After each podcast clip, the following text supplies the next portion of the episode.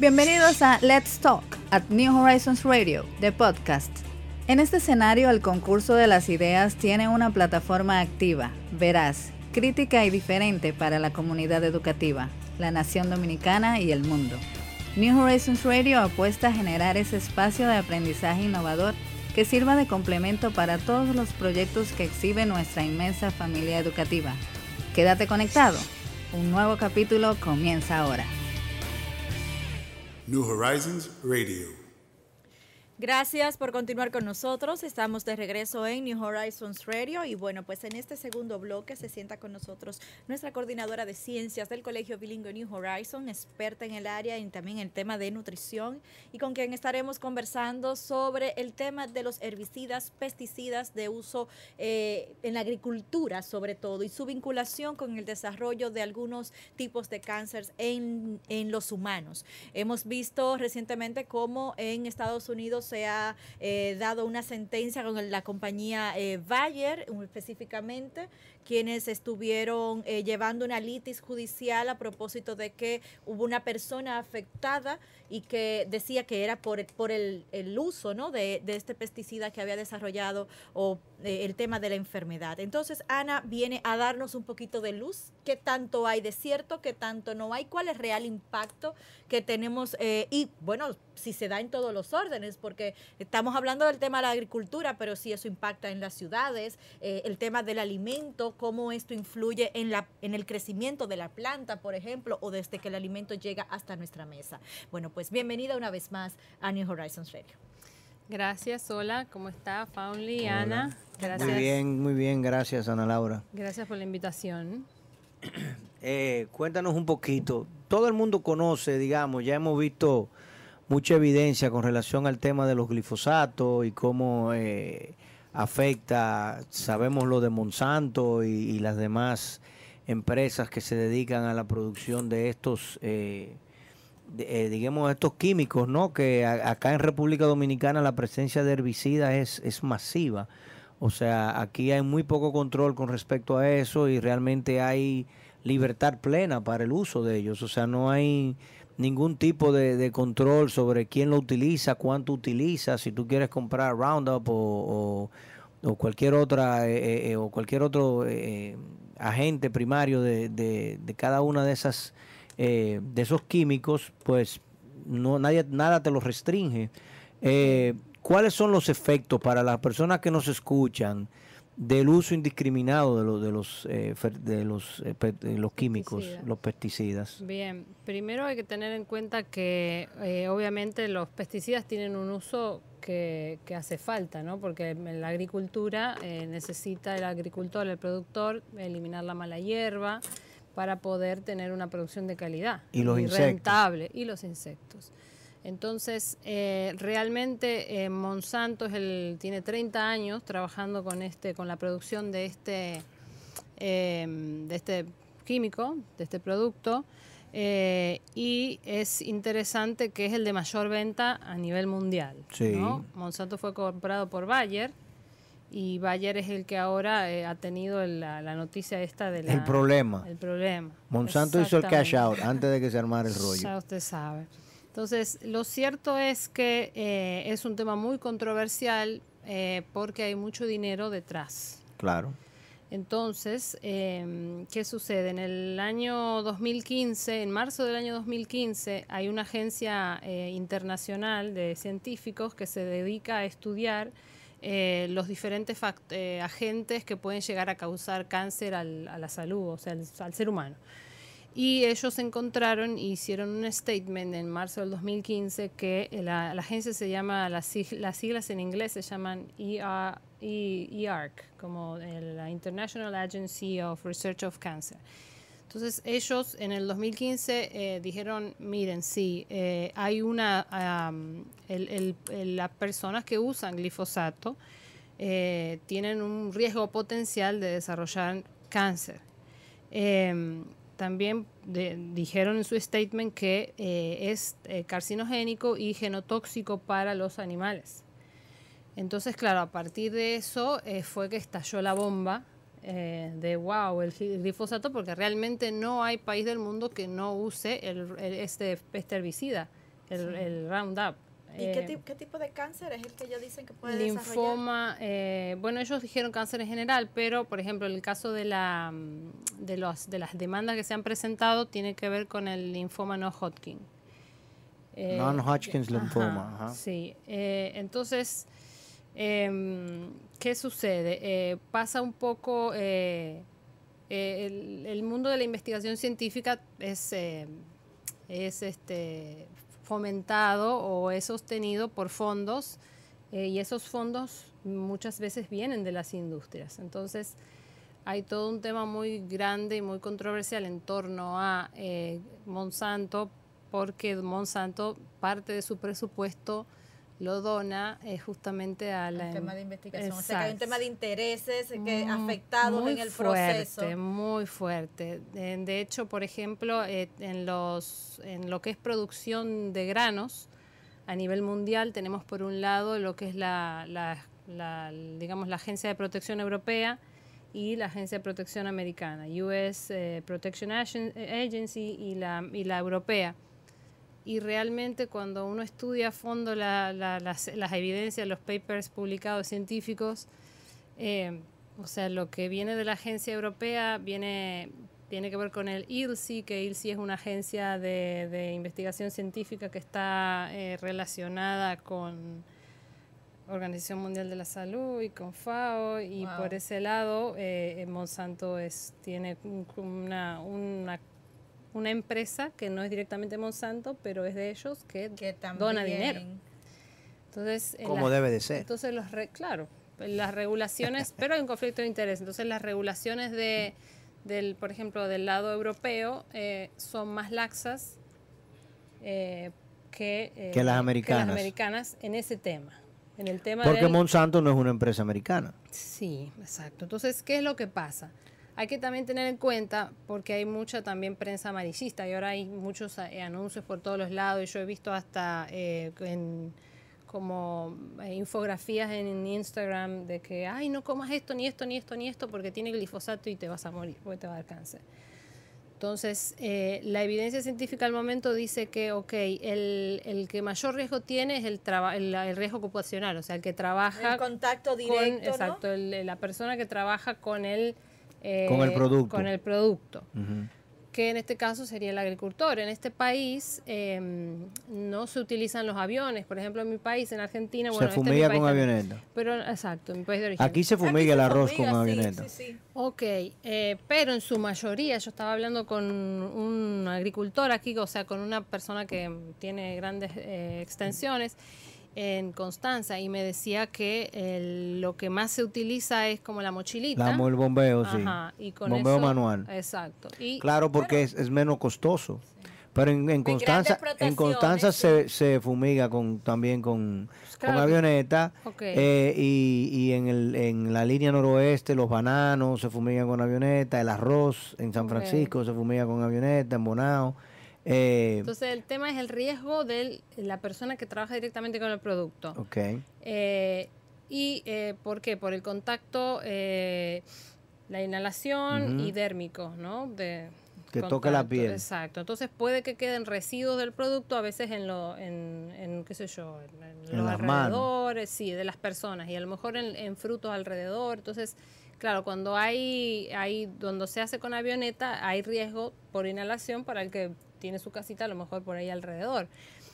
Ahora, los estudios hasta el momento, por ejemplo, en la, la- la Agencia de Protección de los Estados Unidos dice eh, que, ok, si bien el producto puede causar cáncer, eh, si, o sea, si no, no es una amenaza para la salud pública, o sea, no lo han prohibido todavía porque dice que si lo usan, si tiene un properly use. Entonces, el debate del momento es, ok, ahora, ¿cuál es el properly use? ¿Cuáles son las, las dosis adecuadas? para que no sea dañino para la salud. Entonces, en este momento es que eh, hacen falta realmente mayor investigación para ver si el límite que indica o la forma de preparación que tiene el fabricante realmente es la... Pero, pero en, en Europa y en Estados Unidos, Canadá, eh, está regulado el uso. Claro que está regulado el uso. Y entonces ahí, ahí es donde yo quiero llegar. Europa tiene sus regulaciones, Estados Unidos tiene sus regulaciones y realmente eh, estas agencias internacionales, eh, por ejemplo, lo que la Agencia Internacional de, de- del Research de Cáncer, ellos hacen estos statements para que ahora cada país eh, redacte sus políticas de uso, sus políticas de, de qué va a hacer.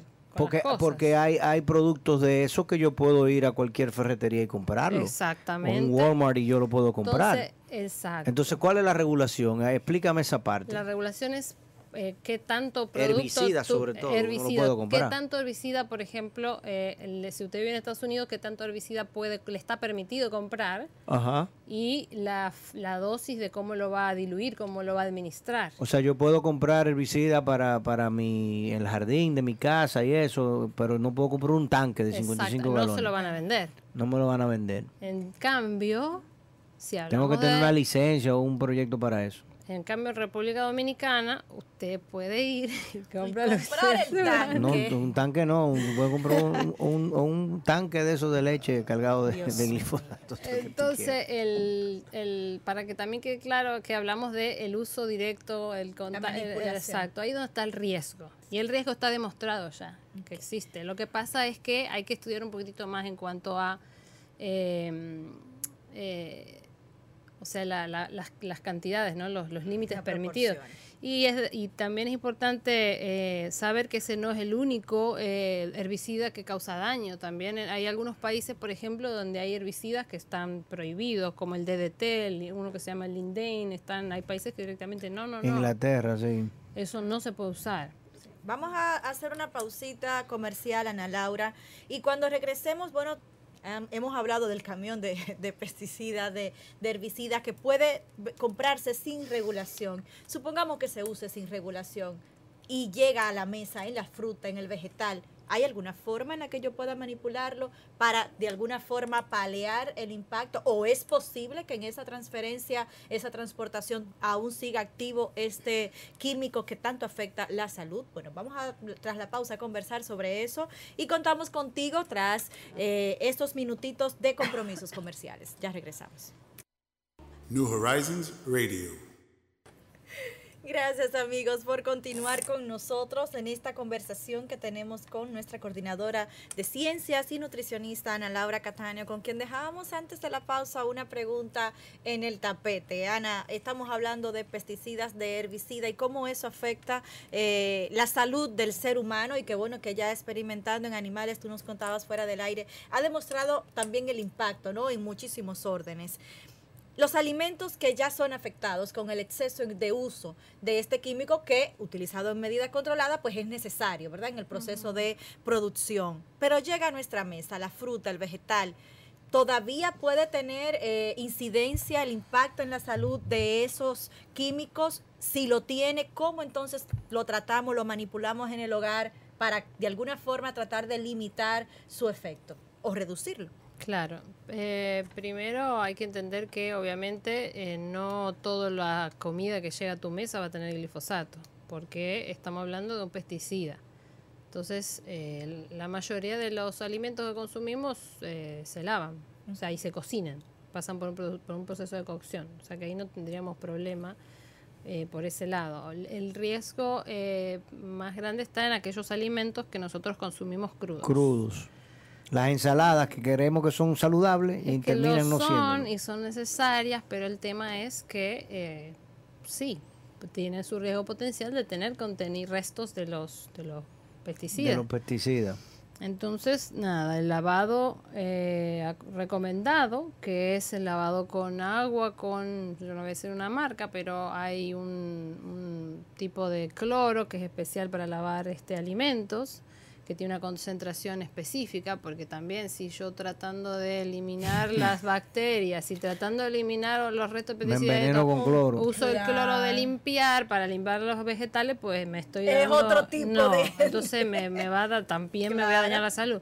Entonces, eh, hay que, esa es otra salvedad, porque yo he visto mucho aquí en el país que utiliza, se utiliza para lavar los vegetales el cloro de limpiar, eso es un grave error, porque la concentración es muy elevada. Entonces hay que usar el, el cloro especial de lavar vegetales. Que es más suave. que- exacto, una concentración más suavecita.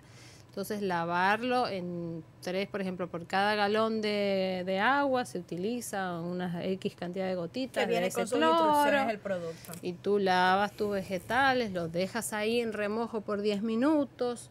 Luego entonces... Ruegas a Dios que ninguna mosca se pose sobre Ya ella. tú sabes. Sí. Las vamos entonces a, a- a sacar esa agua, si usted quiere lavarla otra vez con agua de botellón, y entonces ya tiene por lo menos más probabilidades de haber eliminado los riesgos, ¿verdad?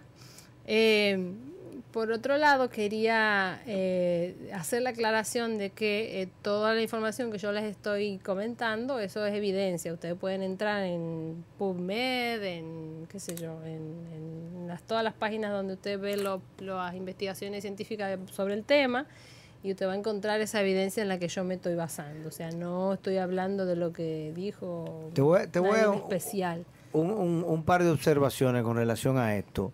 Por ejemplo, eh, a mí me preocupa mucho el uso indiscriminado del glifosato, sobre todo porque afecta eh, a insectos que para nosotros sí son necesarios, como es el caso de las abejas y los abejorros. O sea, sin abejas nosotros no tenemos polinización y sin polinización nosotros no tenemos entonces Frutas. eh, frutas y no vamos a tener eh, eh, La producción la producción miel que necesitamos realmente. Y, a- y las abejas se está demostrado que son eh, favorables al ecosistema por miles de razones. Entonces la, la, la fumigación indiscriminada es muy peligrosa por ese sentido también. Pero además los, los animales, o sea, el, el animal que está en pastoreo, si tú fumigas de manera co- constante el potrero tratando de sacar la maleza, tú estás tú le estás poniendo ese eh, todo ese veneno en el cuerpo al animal. Y si es un animal que termina en la mesa, entonces ya también tenemos la presencia de químicos en, en las carnes y, y viandas que estamos consumiendo. Pero otro punto fundamental, tú hablabas ahorita fuera del aire del tema de las super malezas. Es decir, aquellas malezas que se convierten resistentes Sí. a los eh, ese- agroquímicos. Que ese es el, el, digamos, uno de los efectos secundarios del util, de la utilización de, de este pesticida que eh, genera, está produciendo la aparición de supermaleza, porque claro, la, la, Se hacen inmunes. la naturaleza No, está, resistentes, la, naturaleza está preparada para superarse. Para defenderse, claro. Entonces eh, se van van apareciendo, o sea, em, lo que la gente llama mala hierba, ¿verdad? Más este, resistentes a, a- a- a estos a estos agroquímicos. Eh, dentro y lo in- Entonces la gente termina combinando, que es lo que yo he visto, que te combinan glifosato con lindane, con, otro tipo de, con otro tipo, exactamente, con otro tipo de agente para tratar de crear un cóctel que entonces sí puede eliminar esa hierba, porque esa mala hierba ha demostrado ser resistente. Y yo, en, en- en lo poco que he sembrado, digamos, y la experiencia limitada que tengo, me he dado cuenta que el agricultor dominicano no entiende la naturaleza del suelo. O sea, primero no se hacen estudios de suelo antes de empezar a sembrar para uno tener una idea ¿Qué tipo de idónea de, qué tipo de producto tú debes de sembrar. Aquí yo siempre he dicho que el dominicano siembra lo que quiere donde quiere. Eh, y bueno, cuando no se le da la cosecha, pues entonces se pregunta qué, qué fue lo que pasó. Pero además, no tratamos el suelo como un ente vivo, como un ente orgánico, como un ente que requiere de nutrientes de manera directa y permanente. Y no entendemos la naturaleza de- del manejo del suelo, o sea, el arado, el movimiento de la tierra, saca El las semillas, también. saca las semillas que están allí, eh, digamos que en estado de invernación.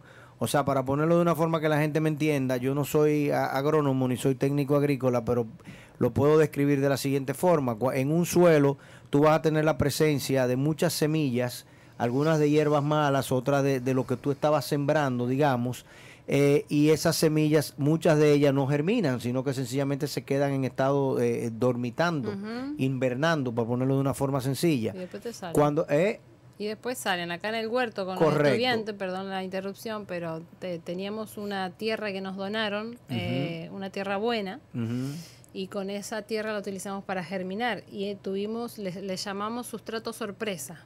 ¿Por qué? Porque de ahí salen plantas que nosotros estamos después mandando, sacando fotos y mandándoselas al asesor de- del huerto. ¡Ah! ¿Y qué es esto? No sabemos.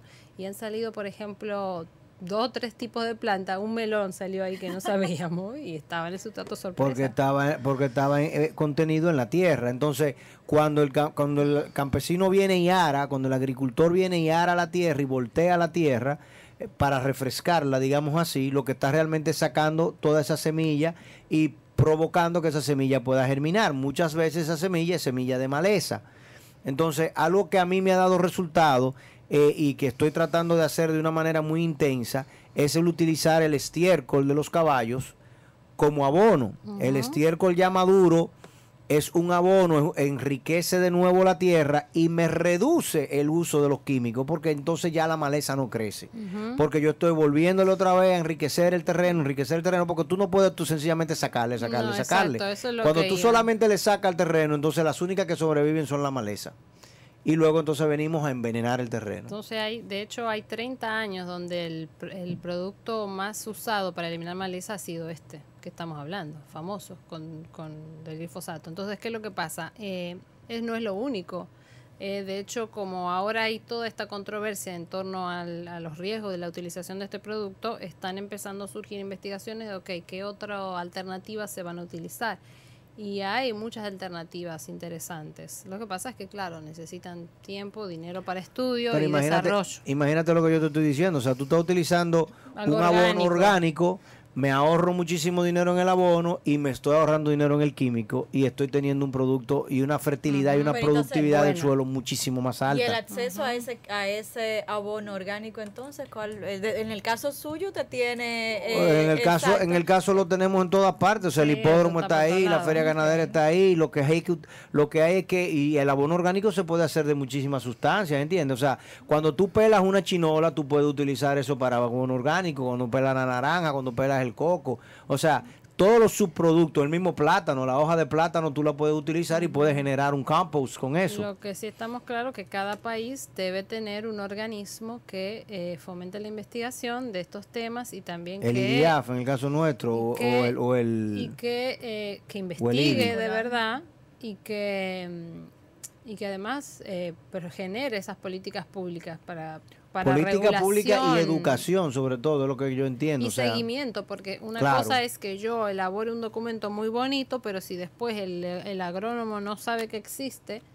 ni y, y el de la ferretería le, o el de la forrajería le vende todo lo que la cantidad que el señor quiere, que el comprador está comprando de, de, de pesticida, pues entonces no. homologar lo que está sucediendo en, el- en- en lo que sucede en las farmacias que Pasa lo mismo, pasa lo mismo con los productos veterinarios. O sea, yo soy uno que digo que aquí hay productos veterinarios, por ejemplo, para la lucha contra la garrapata. En el caso de, de las personas que tienen ganado y que tienen y que tienen caballos, eh, aquí hay productos que se venden para para para eh, como garrapaticida, que yo digo que las garrapatas se bañan en él y lo utilizan para la ducha, porque porque sencillamente no les hace nada, o sea, al contrario, tú tienes un animal con garrapata y lo bañas con eso y ahí es que hay garrapata, porque tenemos 30 años haciendo eso. Y ya ese insecto se, se convirtió en resistente A ese a ese producto. producto, entonces tú tienes que cambiarlo, es lo mismo que hemos hablado mil veces sobre la antibioterapia, o sea, tenemos un problema serio en República Dominicana con eso, porque aquí se receta antibiótico por cualquier cosa, entonces al final nos convertimos en resistentes. Eso es lo que está pasando ahora, hablándolo de manera muy específica con el caso de, los- de los químicos, con estas eh, eh, hierbas, eh, digamos, malas hierbas superpoderosas que tú estás describiendo. O sea que tenemos que realmente legislar y tenemos que normar y regular y tratar de, de crear conciencia en la ciudadanía dominicana de cómo es que se deben de utilizar los pesticidas y cómo nosotros debemos de trabajar los suelos para tratar de reducir el número de pesticidas. Porque si yo lo- eh, utilizo, aún sea una avioneta, como tú dices, o sea, primero pongo en riesgo las comunidades que están circundantes, que prácticamente en el país entero tú no vas a encontrar una zona donde tú digas, mira, yo puedo fumigar indiscriminadamente y no voy a afectar a nadie. Pero también estoy afectando a los insectos que son sanos, Sí, como las abejas. como las abejas y los abejorros, que los necesito necesariamente para polinizar. ¿Cuál es el siguiente paso? Sí, nada, Ana? una sí buena noticia con respecto a esto es que hay estudios que se están haciendo para ver cómo yo puedo, porque esto, este tipo de pesticidas también tiene efectos residuales en los, sue- en los, Correcto. en los suelos. Entonces, en Argentina, por ejemplo, yo leí que en- están, eh, eh, están estudiando eh, el- la utilización de algunos tipos de, de hongos para Mm. eh, remover Ese problema. el, el glifosato de los Lo suelos. absorbe de alguna de los forma. Pero entonces esos hongos no se lo van a comer nadie. No, no, eso es como para hacer un tratamiento, eso es claro, son hasta ahora en estado de, de estudio, digamos, de pruebas, de pruebas. Pero lo que, pues, si el estudio avanza, progresa y funciona, entonces la idea es, ok, eh, util- dejar un- en la temporada de descanso de la tierra, utilizar esa, esos, esos hongos en el, en el suelo, remueven la, el, el pesticida. Temporada de descanso de la tierra. Qué- Bueno. Qué, romántica. Bueno, yo porque... Qué romántica, ¿no? mi- Qué tierno. Eh, O sea, que tú mi- crees que aquí hay un agricultor que va a dejar el- no, y yo no va a sé, volver a Yo les estoy hablando también de, de mi, en mi historial familiar, mi abuelo se dedicaba a eh, la siembra de trigo en Argentina, Sí, muy soya, y eh, en, o sea, si no se le daba descanso a la tierra, se podían hacer tres ciclos de siembra. Se sembraba Pero- otra cosa. Exacto, era, por ejemplo, yo decía, el abuelo decía, ok, maíz, trigo y soya, era sin el, el Soja, año... no soya. Sí, en Argentina Argentina es dice soja. soja. Eso. Entonces, tres, tres ciclos en el año. Pero, por ejemplo, lo que él hacía era dejaba, ha- hacía dos ciclos de siembra y dejaba uno Vacío. sin o con soja. No, no, con nada. Con nada. No, para pero tu, descanso. tu abuelo Pero, era un poeta. Pero claro. Eso acá no lo Mira, van a el abuelo era un poeta, poeta. tal que sus ahorros de toda su vida, cuando vino el corralito, Ah, bueno, pero era un poeta, pero pero no era Eh, verdad, no, era amigo no de, era tan de- romántico. No, no era amigo de este señor, Dios mío, ¿cómo era que se llamaba? Ay, ay, ay, Eh, ay, ay. El famoso economista del Banco Central, se me olvida el nombre ahora mismo. Eh, Eh, Caballo. Caballo, sí, genio. claro, un genio. Sí, yo lo Sí, admiro, Caballo, Caballo. eh, Caballo era un caballo, realmente. Sinceramente. Y por cierto, hoy el caballo tiene que enfrentarse en el debate, ¿tú sabías? El caballo Sí, mayor hoy, rico, ahí, eh, te vamos a cambiar Oye, un poquito va. el tema. No, no, espérate, no lo cambie. Eh, s- tranquila, Judas. Eh, con relación a, a esto que hablamos, ¿tú crees que aquí se puede hacer, eh, van a, a dejar de utilizar los predios? No, lo que pueden es rotarlo con otro producto. rotar con otro que no sea agresivo. En los años que tú suelo. tienes aquí, ¿tú has visto una, una si- un, un terreno que se utilice No. para la siembra de caña de azúcar, que han sembrado otra cosa? en No, el, claro que no. Eh, Eso es caña de azúcar, y caña de azúcar, e caña de azúcar, intensivo. caña de azúcar, caña de azúcar. 500 años sembrando la misma caña de azúcar en ese terreno. Bueno, Señores, hay cosas que cuando uno la ve, ¿verdad? Uno dice, pero en serio.